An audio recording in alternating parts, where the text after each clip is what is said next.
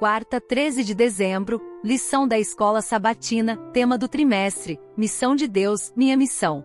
Tema de hoje, mande-a embora. Verso para memorizar, Jesus respondeu, mulher, grande é a sua fé. Seja conforme você deseja. E naquele mesmo instante a sua filha foi curada. Mateus capítulo 15, versículo 28.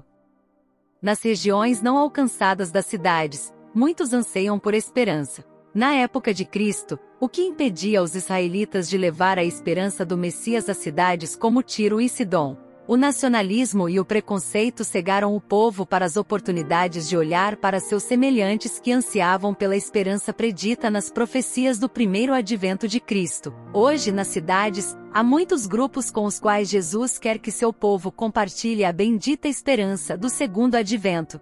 E assim como Jesus não se importava com etnias, não devemos nos importar. Ouça Atos capítulo 10, versículos 9 ao 16. No dia seguinte, por volta do meio-dia, enquanto eles viajavam e se aproximavam da cidade, Pedro subiu ao terraço para orar. Tendo fome, queria comer, e enquanto a refeição estava sendo preparada, caiu em êxtase. Viu o céu aberto e algo semelhante a um grande lençol que descia à terra, preso pelas quatro pontas, contendo toda espécie de quadrúpedes, bem como de répteis da terra e aves do céu. Então uma voz lhe disse: Levante-se, Pedro, ou mate e coma.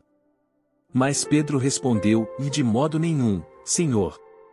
Jamais comi algo impuro ou imundo. A voz lhe falou segunda vez: E não chame impuro ao que Deus purificou. Isso aconteceu três vezes, e em seguida o lençol foi recolhido ao céu. Atos capítulo 10, versículos 28, 34 e 35. E lhes disse: um Vocês sabem muito bem que é contra a nossa lei um judeu associar-se a um gentil ou mesmo visitá-lo. Mas Deus me mostrou que eu não deveria chamar impuro ou imundo a homem nenhum. Então Pedro começou a falar: Agora percebo verdadeiramente que Deus não trata as pessoas com parcialidade, mas de todas as nações aceita todo aquele que o teme e faz o que é justo. Pergunta 5. Como você resumiria a lição ensinada pelo Espírito Santo? Enquanto esperava o almoço, Pedro teve a visão de um lençol cheio de animais e pássaros imundos. Três vezes foi dito a ele que se levantasse e comesse. Deus usou essa visão para confrontar o orgulho religioso e a intolerância de Pedro contra os gentios. O apóstolo finalmente entendeu esta verdade. Ele disse: Reconheço por verdade que Deus não trata as pessoas com parcialidade. Pelo contrário, em qualquer nação, aquele que o teme e faz o que é justo lhe é aceitável. Dentro desse contexto, vamos refletir sobre as lições de Tiro e Sidom. Observe novamente Jesus e sua interação com a mãe Ciro Fenícia. Que lições os discípulos aprenderam nessa expedição que se relacionava também com a visão de Pedro? Como podemos aplicá-las à nossa vida hoje e ao chamado de Cristo nos últimos dias para sua missão nas cidades? Que preconceitos nos impedem de ver as necessidades dos que vivem nas áreas urbanas? Que oportunidades Deus nos proporciona nas cidades para expandir nossa compreensão da missão e confrontar nosso nacionalismo, orgulho espiritual e intolerância?